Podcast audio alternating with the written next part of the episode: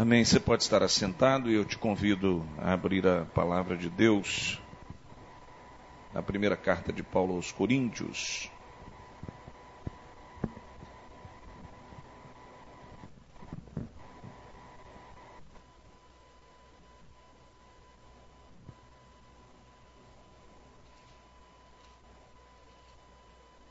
Capítulo 14.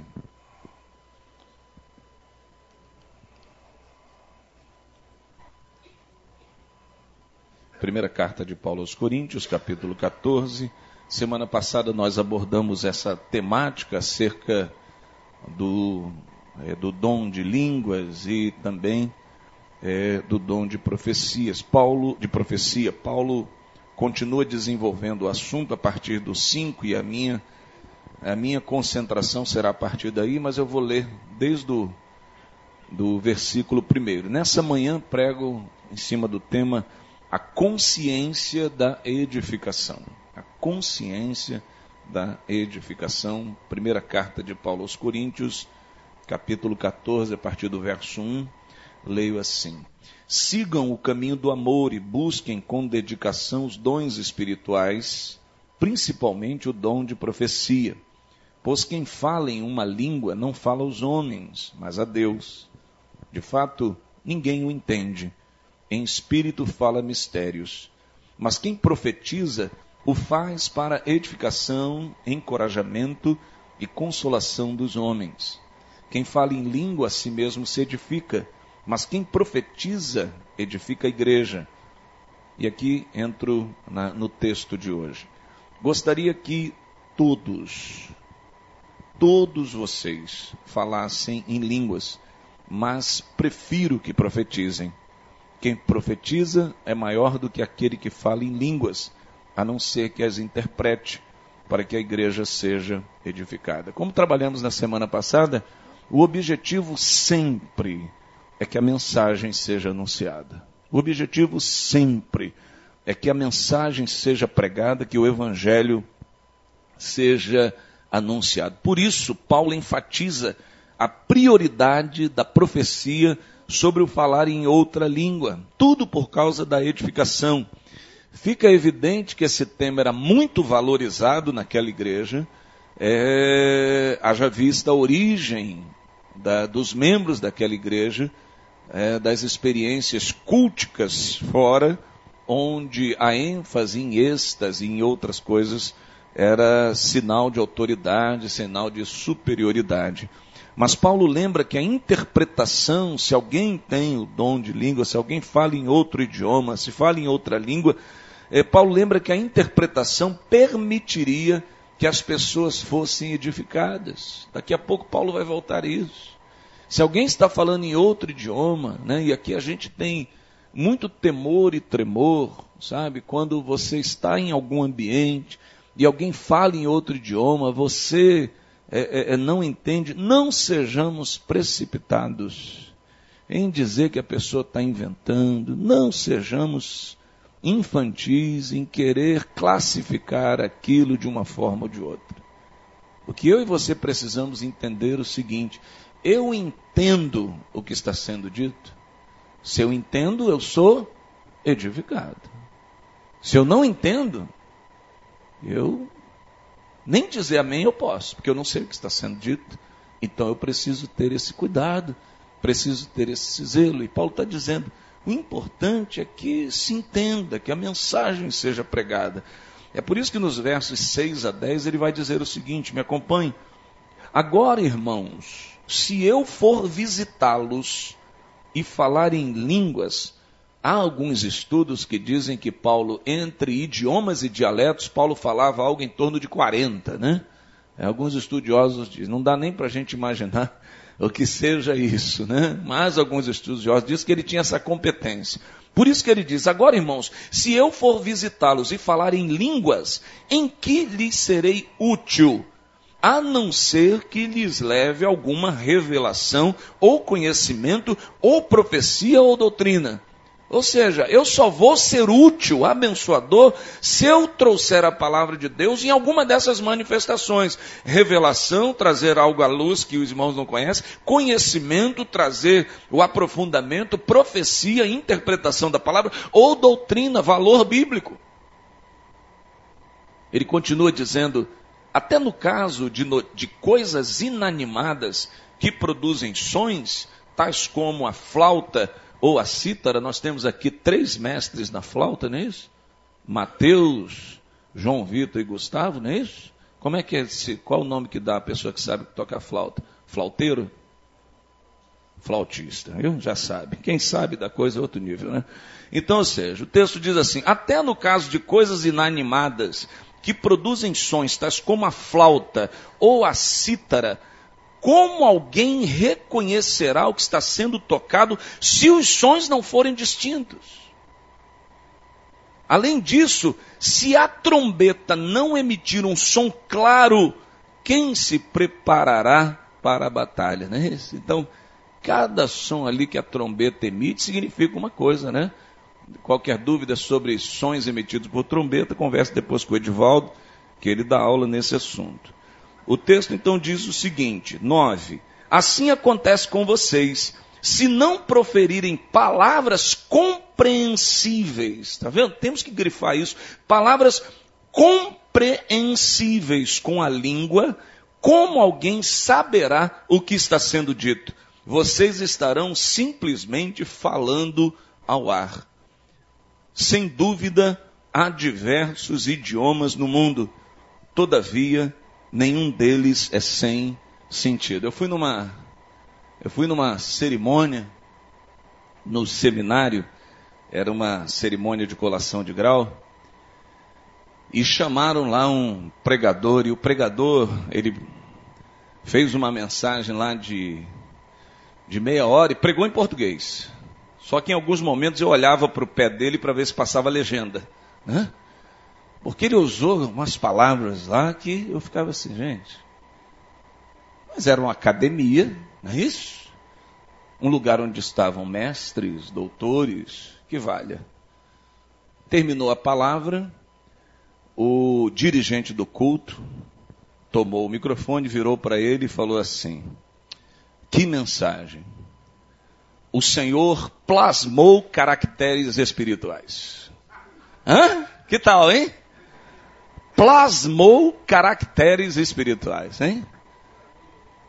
Ou seja, ele quis dizer o seguinte: a sua palavra trouxe algo de Deus para esse lugar. Simples assim, né? Mas plasmou, ou seja, fixou, emblemou caracteres, palavras espirituais, coisas espirituais. Então, ou seja, ele trouxe no mesmo nível do que foi pregado lá.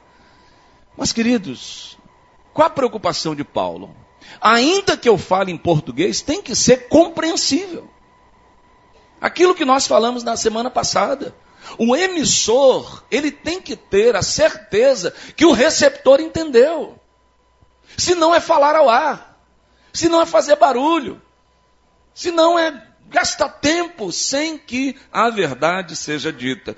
Paulo lembra que o proveito da explanação da verdade de Deus somente acontece quando o meio utilizado é entendível por quem o ouve. Então, o meio, no caso, a língua que nós utilizamos, ela é fundamental para a explanação da verdade, desde que essa língua seja entendível entendível por quem a escuta. É, é por isso que é, eu, eu, volta e meia, é, tenho à minha mão direita um livro do grego, que é, é, aprenda o grego, um livro que eu consulto com frequência, com frequência, e esse livro é interessante porque ele foi é, escrito por um missionário entre os indígenas aqui no Brasil. Daí surgiu esse manual para aprender o grego. Mas qual a preocupação desse pastor que, que produziu esse livro? Ele falou: Eu tenho que traduzir o Novo Testamento para a língua dos indígenas aqui. E ele fez algo que ele falou o seguinte: eu preciso traduzir o Novo Testamento de tal maneira que uma criança indígena entenda o Evangelho. E esse foi o desafio dele. E daí nasceu esse livro, esse manual para aprender o grego. Qual a preocupação dele? Que fosse entendível, que fosse compreensível, que a mensagem chegasse ali para as pessoas daquela localidade. O uso do exemplo dos instrumentos musicais visa mostrar que sons que discordam não comunicam nada, enquanto que uma melodia bem tocada comunica graça, amor, calma, paz e alegria. Você se lembra que Davi ia tocar harpa para acalmar o coração de Saul, não é isso? Porque uma melodia bem tocada, ela pode produzir isso. Um som incerto da trombeta não comunica o preparo para a guerra, é isso que ele está dizendo. Até aqui já poderíamos dizer que a profecia torna-se superior uh, ao dom de línguas por dois motivos. Primeiro, porque a profecia edifica o outro. E segundo, a profecia é útil ao outro. Então a gente está falando de duas verdades: compreensão e utilidade. Que a gente não pode esquecer disso. Verso 11 do texto vai dizer mais. Portanto, se eu não entender o significado do que alguém está falando, serei estrangeiro para quem fala e ele estrangeiro para mim. A falta de compreensão nos torna estrangeiros. E você sabe qual é a raiz aí de estrangeiro? Estranho. Entende a raiz? Quando eu falo e a pessoa não entende, eu me torno que? Estrangeiro. Eu me torno estranho. Então veja como que a gente precisa tratar essa questão do dom de línguas com, com, com muito cuidado. Se o objetivo do corpo de Cristo é ter comunhão, é termos unidade, é nos aproximar, por que enfatizarmos um elemento que nos torna estranhos, estrangeiros, distantes uns dos outros? O oposto também é verdade aquilo que nos faz compreender um ao outro, nos torna próximos, íntimos. Verso 12. Assim acontece com vocês, visto que estão ansiosos por terem dons espirituais, procurem crescer naqueles que trazem a edificação para a igreja. A ansiedade dos coríntios em serem espirituais, em exercerem seus dons, devia ser canalizada, direcionada uh, para aquilo, para a busca da edificação, para aquilo que edificasse. Paulo diz: pega essa energia toda e direciona para algo que seja útil, para algo que seja proveitoso. Vocês estão tão ansiosos por manifestarem dons espirituais, se envolvam nos dons espirituais que vão trazer edificação, fortalecimento da igreja. Verso 13, eh, o texto diz assim: Por isso, quem fala em uma língua, ore para que possa interpretar. Eu creio que essa é uma palavra interessante para a gente dar a alguém que manifeste esse dom e não haja quem interprete, né? Com amor, chamar o irmão no canto e dizer, olha, eu não pude dar amém o que o irmão disse porque eu não entendi nada. Com sinceridade e amor, falei para chamar no canto, não falei? No canto, a sós. Irmão, o irmão entende o que o que falou? Se entende, traduz para mim. Se não entende, ore para que Deus te dê a interpretação. Porque de repente o irmão está se sentindo edificado em espírito. Mas intelectualmente, Paulo vai falar daqui a pouco, nem eu nem o irmão sabemos o que foi dito. E aí a gente precisa ter muito cuidado é, com esse tipo de manifestação. Portanto, consciente de sua limitação, aquele que tem o dom de língua deve orar para que ele seja ampliado. Versos 14 e 15, veja. Pois se ora em uma língua, meu espírito ora, mas a minha mente fica infrutífera. Então o que farei? Orarei com espírito, mas também orarei com o entendimento. Cantarei com o espírito, mas também cantarei com entendimento. E eu gosto quando Paulo amplia essa preocupação né, com a consciência, da gente sempre saber o que a gente está fazendo. A gente ter consciência do que a gente está fazendo. Precisamos ter um entendimento claro. Antes, a preocupação de Paulo era com quem ouvia. Agora, Paulo muda para outro lado. Agora, a preocupação de Paulo se volta para aquele que fala em outra língua. a fim de que ele também seja edificado de maneira consciente. Paulo diz: todos têm que ser, têm que ser edificados, quem ouve e quem fala. E Paulo então usa duas expressões marcantes no culto: oração e canto. Todo culto tem oração e canto. E Paulo então aborda esses dois temas. Ou seja, quando nós oramos ou quando nós cantamos no culto, nós devemos, devemos ter o um entendimento daquilo que estamos falando e daquilo que estamos cantando. É fundamental. Primeiramente, quem ora e quem canta deve se sentir edificado, a fim de poder edificar o outro. Ninguém dá o que não tem, não é isso? Se eu estou cantando uma coisa, não é isso? E aí eu me lembro quando a gente era adolescente, aí a gente ia para casa da minha tia Lau, já falei, casa da minha tia Lau, onde a gente corria depois dos cultos de, terminava o culto de ano novo, corria para casa de tia Lau lá para o samba, naquela época lá que a gente estava com um pé e outro lá, um pé cá e outro lá, mais lá do que cá. E aí a gente às vezes se reunia na casa do, do, dos meus primos, porque meus primos organizavam hi-fi, não é wi-fi, hein? Hi-fi, né? É, eu era bebê, eu era nessa época. É, mas eles diziam que organizavam o hi-fi. Mas era interessante que antes do hi-fi, lá eles se reuniam de tarde, montavam aparelhagem de som e botavam lá uns CDs, lá, uns CDs não, uns LPs, né? LP dos Commodores, né?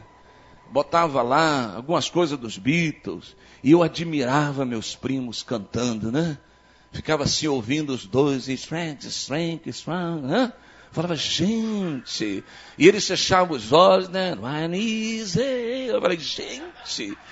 Um dia eu quero chegar lá. Um dia eu quero, eu quero ser. Ficava de, achava lindo, não entendia nada, mas achava lindo. E qual não foi a minha surpresa, né? Passados uns anos, conversando com os meus primos sobre isso, eles diziam o seguinte: eles não sabiam nada de inglês e ainda estavam cantando tudo errado. E eu achando aquilo lindo, tremendo, gente, eles se formaram em algum lugar aí e tal. Mas às vezes é assim, a gente vai num lugar e a gente está achando um negócio lindo, maravilhoso, gente, olha, que bênção, glória a Deus. Ninguém está entendendo, nem o de lá, nem o de cá. Nem o de lá, nem o de cá. E está todo mundo achando, gente, foi uma bênção. Culto, olha, mas tremeu, tremeu. E aí, o que que Deus falou? O que Deus falou, não sei, mas que foi bom, foi. Né? Não é isso, gente. Não é isso. Paulo está dizendo, não pode ser assim. Sabe? Tanto quando a gente falar, quando a gente orar, quando a gente cantar, a gente precisa entender, porque Deus não é Deus de confusão. A mensagem precisa ser entregue, mas que emoção, mas que êxtase, mas que sentimentalismo, as orações e o louvor devem ser recheados de fundamentação bíblica e compreensão por parte de quem apresenta o serviço ou o culto e de quem participa do mesmo. É por isso que Paulo diz aos Colossenses que a gente deve falar o que? Com salmos, hinos e cânticos espirituais. Aí você conhece essa palavrinha, não conhece essa palavrinha? Ortodoxia. Ortodoxia. O que, que essa palavra no original significa?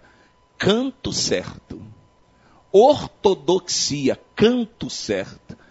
Porque a igreja, então, primitiva, chamava primitiva, cantava as doutrinas, porque eu e você sabemos, é possível que domingo que vem você nem se lembre, nem, nem se lembre do que foi pregado aqui, mas você se lembra de músicas que cantam. Quando eu falei do Commodore, teve os irmãos até que fecharam o olhinho aqui. Oh, meu Deus. Oh, fala mais, Senhor, fala mais.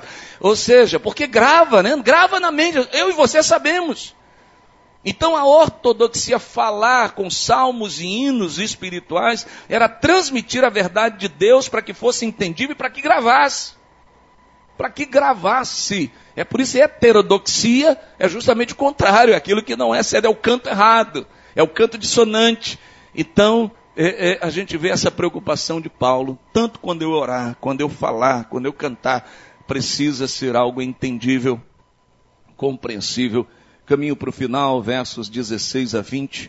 A palavra de Deus diz o seguinte: Se você estiver louvando a Deus em espírito, como poderá aquele que está entre os não instruídos dizer o Amém à sua ação de graças, visto que não sabe o que você está dizendo? Entende, irmãos, como é assim?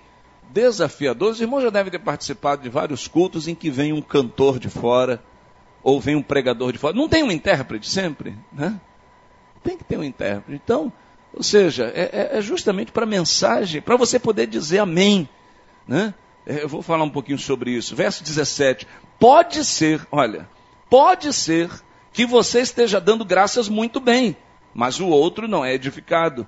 Dou graças a Deus por falar em línguas mais do que todos vocês. Veja, veja Paulo, hein? Dou graças a Deus por falar em línguas mais do que todos vocês. Todavia, na igreja, eu prefiro falar cinco palavras compreensíveis para instruir os outros a falar dez mil palavras em uma língua. Irmãos, deixem de pensar como crianças. Como respeito ao mal, sejam crianças, mas quanto ao modo de pensar, sejam adultos. Algumas verdades aqui. Primeiro, dizer amém é confirmar. Dizer amém é concordar. É, como fazer isso se a gente não está entendendo?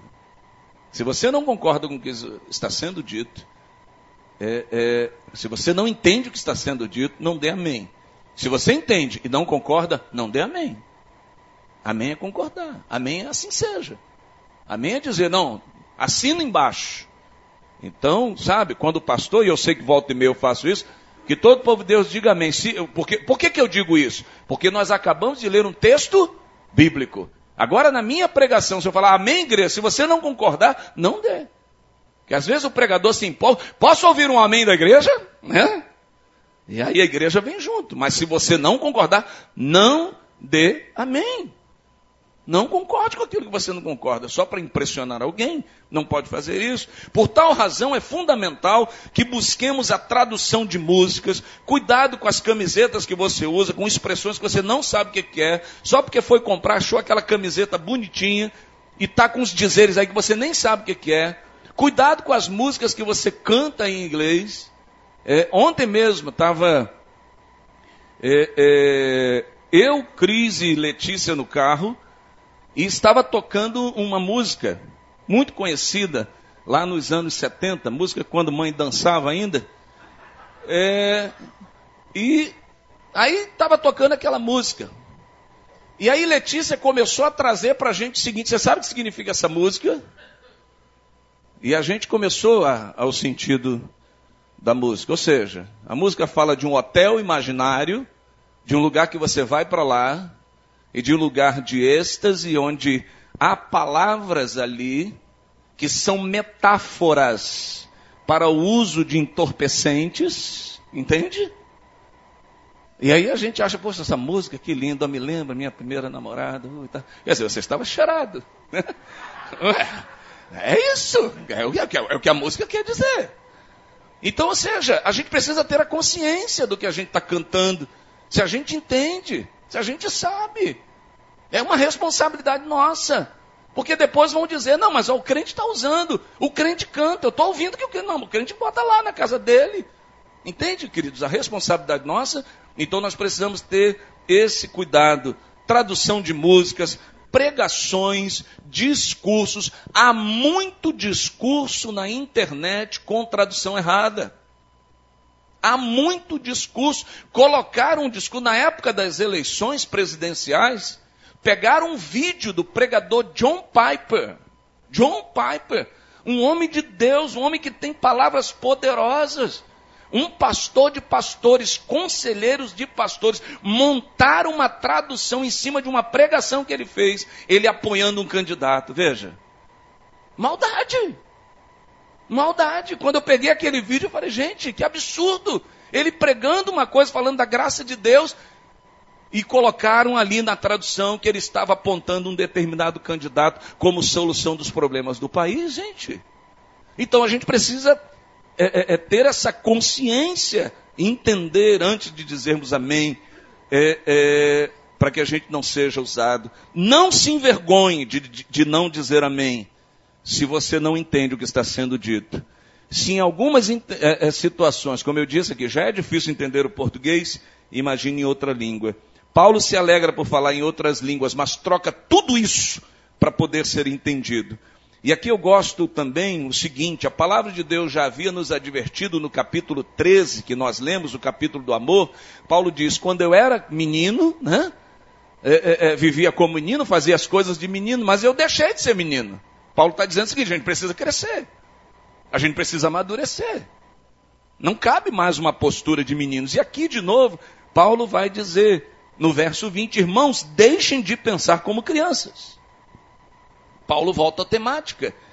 É, ele está dizendo que é importante amadurecer. Precisamos crescer, precisamos ir à maturidade. Criança que fica disputando quem sabe fazer alguma coisa. Ou tem alguma coisa que o outro não tem. Nem isso que a criança faz. Eu sei fazer isso, você não sabe. Já viu criança pequena quando vai na primeira aula de inglês? Ela já encontra o coleguinha no colégio, ela já quer dar aula de inglês, né? Só ela, porque ela aprendeu yellow, né? Ela se sente. Vocês sabem, criança você sabe como é que é. E Paulo está dizendo, parece que a gente, com os dons espirituais, a gente é criança. Eu tenho esse dom, você não tem. Você sabe falar em língua, eu sei. Você sabe? Paulo está dizendo, deixa de ser criança. Vamos amadurecer, vamos sair dessas coisas pequenas. O que, que adianta eu ter um dom se a igreja não é edificada? Paulo diz: essa discussão é coisa de criança, é coisa de menino, porque gente grande trata as coisas com seriedade. É nesse ponto que Paulo se apoia para chamar a atenção da igreja. Termino com os versos 21 e 22. Paulo vai dizer: Pois está escrito na lei, por meio de homens de outras línguas e por meio de lábios de estrangeiros, falarei a este povo mas mesmo assim eles não me ouviram. A preocupação de Deus nesse texto é o seguinte: eu uso todas as coisas, inclusive todos os idiomas, mas o problema está no coração. Em alguns casos, o problema não é que a palavra seja entendida, não. É. Mas é que a pessoa não quer. E aqui que está o problema. Verso 22. Portanto, as línguas são um sinal para os descrentes e não para os que creem. A profecia, porém, é para os que creem, não para os descrentes. O que, que Paulo quer dizer isso?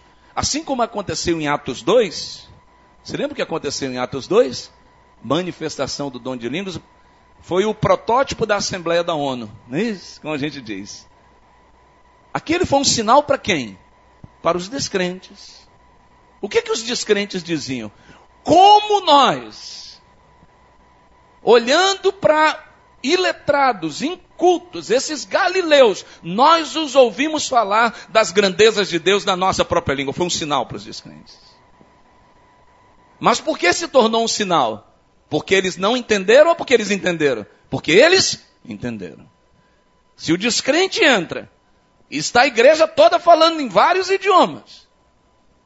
Que sinal que a igreja, que o descrente vai ter? Gente, está uma confusão lá. Não entendi nada. Então é por isso que ele está dizendo aqui, nesse sentido. Para os crentes, não há necessidade de tal manifestação. Não há necessidade. É isso que Paulo está deixando é, é, em destaque, que a gente cresça, que a gente aprenda essas coisas e use os dons para glória e louvor do nome de Deus. Isso, isso nos leva a uma reflexão. Pense no dom que você tem e pense no uso que você está fazendo do seu dom. As pessoas estão entendendo o amor de Deus através do seu dom. As pessoas estão sendo alcançadas pelo amor de Deus através do seu dom. É esse exercício que eu preciso fazer. É esse exercício. Não adianta eu apenas ser edificado ou achar que eu estou sendo edificado. O importante é que o corpo de Cristo seja edificado e fortalecido para a glória e louvor do nome do Senhor. Que o Senhor tenha misericórdia de nós e nos use para o seu louvor e para o crescimento do seu corpo. Amém? Se você pudesse colocar de pé, vamos cantar esse cântico, fiel a mim.